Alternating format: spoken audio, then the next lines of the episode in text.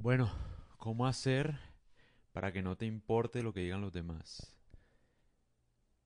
Uno, por lo general, a uno le importa lo que dicen los demás cuando uno ha construido una imagen de sí mismo basada en los elogios que uno recibe.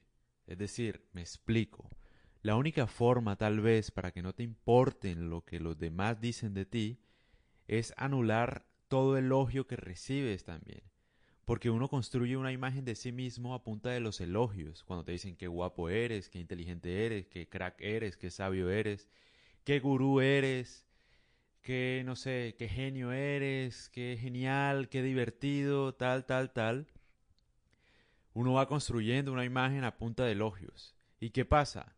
Que cuando alguien te dice a ti que tú no eres inteligente, que tú no eres lindo, que tú no eres bello, tú enseguida te vas a sentir mal ese es el problema con los famosos, que por eso es que ser famoso es llevar en sí mismo una vida miserable por eso.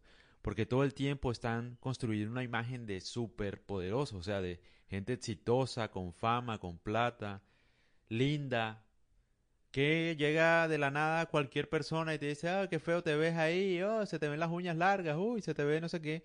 Y tú respondes ese comentario precisamente porque te duele, o sea, los famosos por lo general responden son los comentarios negativos. Por lo general, porque ellos ya están acostumbrados a los elogios. Entonces la única forma para que a uno le dejen de importar lo que dicen los demás o lo que piensan los demás de uno es dejándole de importar también cuando hablan bien de uno. O sea, que los elogios y que las críticas sean totalmente igual. O sea, recibir un elogio como un insulto, por ejemplo. Lo mismo. Uno debe tener una, una Sí, una imagen construida de sí mismo basada en uno mismo, no en lo que los demás les dicen, no en lo que te dice tu mamá que eres bueno, no en lo que te dice tu novia que eres bueno, no en lo que dice nadie, lo que dice nadie. Esa es la mejor forma para uno, no sé, como ser inmune a los insultos, ser inmune a la opinión de los demás, a lo que piensen los demás. Esa es la única forma, no creyéndose nada, ni los elogios ni nada. Por ejemplo, yo puedo decir, yo sé que soy un genio, pero no porque nadie me lo dice, porque yo sé que lo soy. De verdad, o sea, internamente. Soné arrogante ni eslatan, pero es la verdad, o sea, yo sé de qué soy capaz, yo sé cuáles son mis habilidades, ¿sí me entiendes? Sé que soy un genio, o sea, un genio según mi modo de, de, de entender qué es ser un genio.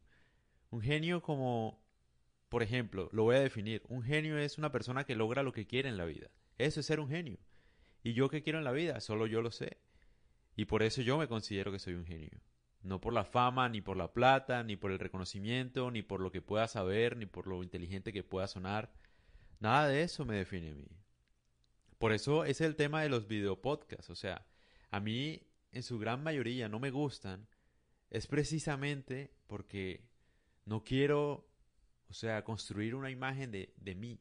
La mejor forma de yo hacer los podcasts es cuando nadie me está viendo, irónicamente, porque puedo hablar con la verdad. O sea, puedo ser sincero completamente. Porque como que no tengo una identidad que defender. Entonces puedo decir lo que quiera. Básicamente por eso. Por eso es que mis podcasts son buenos. Por eso es que los consejos que doy son buenos. Porque no tengo ningún incentivo para hacerlo. O sea, no estoy esperando tener plata. No estoy esperando tener fama. Irónicamente no. O sea, si se da bien. Pero si no se da tan bien, entonces por eso es que uno, o por lo general yo, estoy buscando hablar con la verdad. Y ese es el tema con la gente, cuando ya es famosa, que no aguanta invitarlos a una entrevista ni a un podcast porque siempre van a hablar con una imagen construida de sí mismos. O sea, siempre van a decir lo que ya la gente espera de ellos. Ese es el tema. Y yo, por ejemplo, yo no quiero que nadie espere nada de mí. Y esa es la mejor forma, pues, de uno construirse eh, sin que te importe lo que la gente dice. Y obviamente, por ejemplo, cuando la gente te critica, trata de encontrarle la verdad a la crítica. Y cuando te, la gente te elogie o te diga cumplidos, trata de encontrarle la mentira a lo que están diciendo. Esa es la mejor forma de vivir uno enfocado.